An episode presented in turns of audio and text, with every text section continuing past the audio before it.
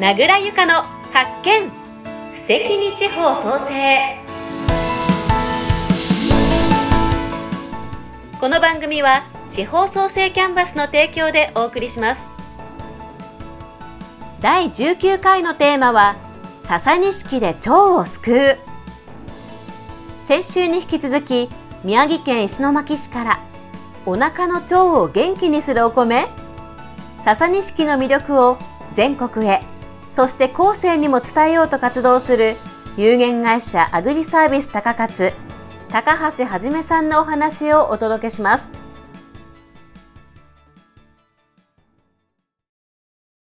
先ほども作り手が少ないというふうにおっしゃっていましたが、なぜじゃそれだけ魅力的な笹錦、作り手が少なくなってしまったんでしょう？やっぱ、その、農協もありますけど、米価自体がちょっと下がってきてるので、それも現状で、やっぱ、金にならないので、少なくなっていきましたね。まあ、その時代とともに後継ぎがいないなど、農家さん全般にそういった、まあ、人が減っているというのは現状として確かにあると思います。ただ、お米の品種を選ぶという中で、笹錦が減ってしまっているというのは、ただ農家さんの問題だけなんですかねそれとも、例えば笹錦の特徴の何かが影響してるんでしょうか？特徴はないですけど、影響してるのはやっぱ農家さんまで情報が回ってこないっていうのが現状ですかね。その求めてる人の。少し質問変えますけど、でしたら農家さんは普段どういったところで、その、まあ、同業の方の情報や時代の流れ、組んでいらっしゃるんですか？こっちの石巻市はほとんど農協が強いので、圧力的なことで、笹錦は集まっています。そこまで情報来ないです。農家までは。そうなんですね。まあ、やはり買い手があって安心して農家さんも栽培を始められるという部分はあると思うので、そういったところで、あの、やはりこちらの方が売れるかな、なんて思って判断されることが多いのかもしれないですね。うん。そうなんですけど、多分、農家さんって結構攻めない方なので、あ、ワンパイを 探すので、その現状維持っていうのなのでそこら辺がちょっと、うん、今の農家って、ちょっと怖いなっていうのはありますね。うん、そんな笹錦ですが、栽培の苦労を先ほど少しお伺いしましたけど、もう一度改めて、笹錦の栽培の難しさ教えていただけますか？やっぱ、平成5年の例外、例外には弱いという品種で、あと、暑さにも、すごい暑さにも弱いです。なので、本当に暑い時は水をかけたりしてます。水をかけるって言っても広大な敷地ですから、かなりの労力になりませんか？その一定も管理がされてるんですか？そうですね。そこも平野でも田んぼしかないので 蛇口ひねればもう水が出ますね。そういったまあ、栽培の苦労。最近も例えば東北や北海道でも関東に負けないくらい気温が上昇することもあります。そういったところで、こう、変化であったり、何かこう、環境の中で整えられていることはあるんですか？環境の変化というか、自分らのとこって北上川と旧北上川が囲まれているので、その川自体の冷気とかが上がってきますので、温度の差は結構あるので、そういうのでも助けられてるっていうのはありますね。まさに本当に土地の自然の恵みを生かした栽培なんですね。うん、そうですね。適している町ですね。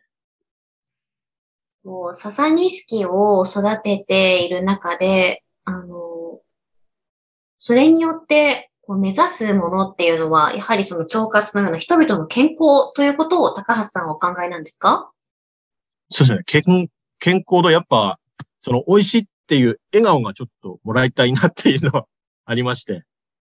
そういうのを目指してやっぱやってます。それが多分農家っていうか、育てた人に感謝っつうがありがたいなっていうのは伝わってやりがいが出てきます。高橋さんが目指すあもう本当、今5代目ということですから、お米農家っていうのはどういったものですか？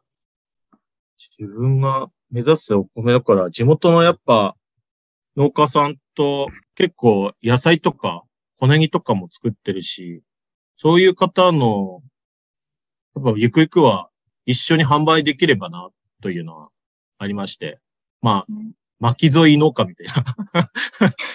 それで一緒に、こう、なんですかね、せっせたくましてやりたいなっていうのは、今後の目標ですかね。うん。こう、よくお米農家さんだと自分のところがというような印象強いですが、高橋さんはこう周りも一緒に、その地域一緒にという考えもあるんですね。はい。やっぱ地元なので、一人だけ浮いててもちょっと寂しいじゃないですか。やっぱ、ま、人と、なんつうんですかね、友達と一緒にやって、売ってウィンウィンっていうか、笑顔になればいいなっていうのは、そういう感じですか？ね。や本当にその地域一体でということは本当素晴らしいなと思いますし、あの、高橋さん、実はあの、地元のお子さんとのつながりもお米を通じてされていらっしゃるんですよね？はい。まあ、会社と、しょ地元の小学校5年生で、ちょっと食育イベント、手植え体験や稲刈り体験、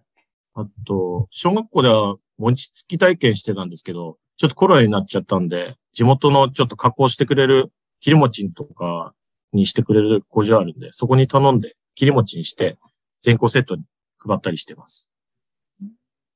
あ、餅つきできなくても、そういった形で関わりを続けてらっしゃるんですね。はい。やっぱ、自分が作ったものをこう食べて、やっぱ美味しいって思ってほしいっていうのは、自分のやっててよかったなっていうのがあります、そのお米田植え体験などは、まあ、コロナの前はされていたということなんですけれども、そういったところでのこう子供たちの反応はいかがですか？やっぱ最初は真面目に植えてますけど、後半からもう泥遊びしてますね。でもそういうのも面白いなと思って、植えたやつもちょっと 見えなくなるんで、それも面白いなと思って見てますね。でも、なかなかこう、田んぼに入るっていうこと自体が体験できることではないので、子供たちは本当に貴重な経験ですよね。そうですね。本当に思い出とかに残りそうな、やっぱ田植えイベントとか稲刈り体験にしたいので、やっぱい、その、ずっとそのままに残ってで、ゆくかは帰ってほしいなっていうのがあったので、それら続けてます。本当に素晴らしい取り組みですね。